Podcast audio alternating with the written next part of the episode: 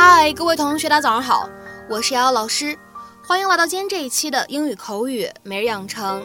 在今天这期节目当中呢，我们来学习一段来自于《绝望的主妇》第一季第二十一集的一段话。首先呢，先来听一下。I need you to check into someone else's background. I need you to check into someone else's background. 我要你查查另外一个人的背景。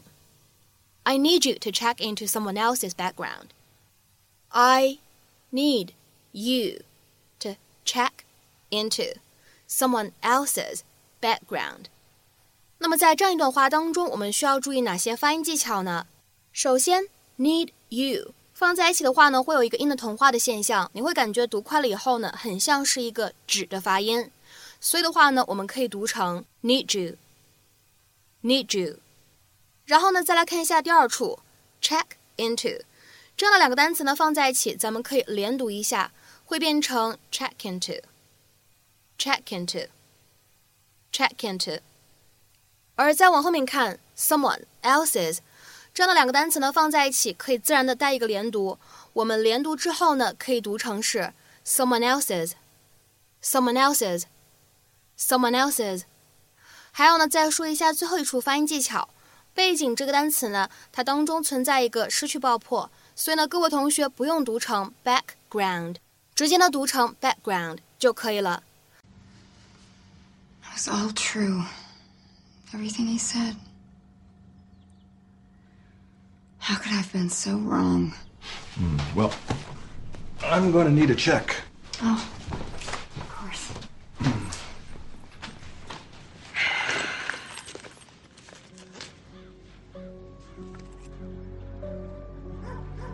Actually, before you go, I need you to check into someone else's background. There's this plumber I know.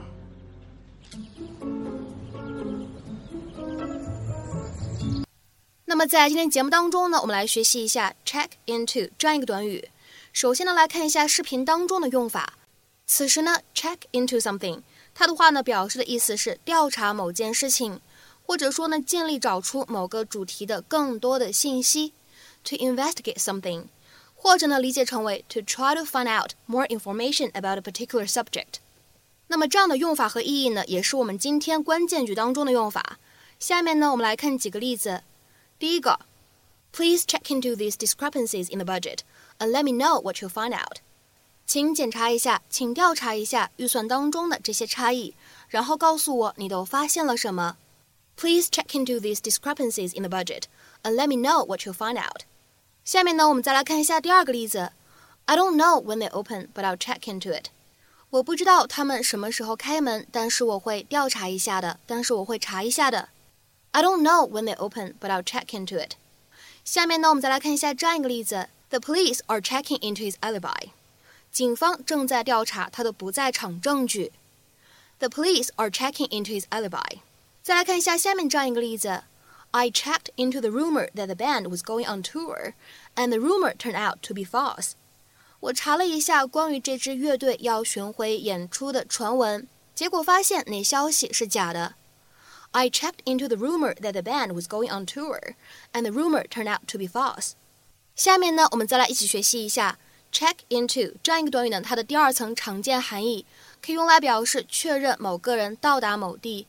比如说旅馆、酒店或者机场等等等等。我们来看一下对应的英文解释：To officially confirm one's arrival at a certain place where one is expected, such as a hotel。或者呢，也可以这样来理解：To go to a desk in a hotel, an airport, etc., and tell an official there that you have arrived。所以的话呢，当做这样一层意思去理解的话，比如说像酒店的场景，我们就可以使用 check into a hotel。 就可以指在酒店办理入住手续这样的意思。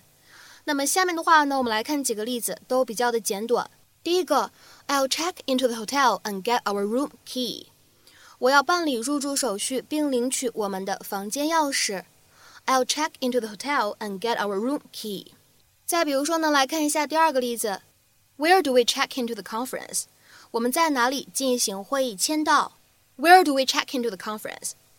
再比如说呢，来看下面这样一个例子：We won't be able to check into the hotel until three o'clock。 我们要到三点才能到酒店办理入住。We won't be able to check into the hotel until three o'clock。再来看一下最后一个例子。When I arrived in New York, I checked into the hotel and went straight to bed。当我到达纽约时，我在酒店办理了入住手续，就直接上床睡觉了。When I arrived in New York, I checked into the hotel and went straight to bed。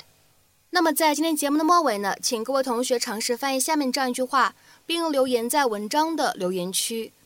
我们将对此谣言进行调查。我们将对此谣言进行调查。那么这样一段话应该如何去使用我们刚刚学习过的短语 check into something 去造句呢？期待各位同学的踊跃发言。我们今天这期节目的分享呢，就先到这里。See you。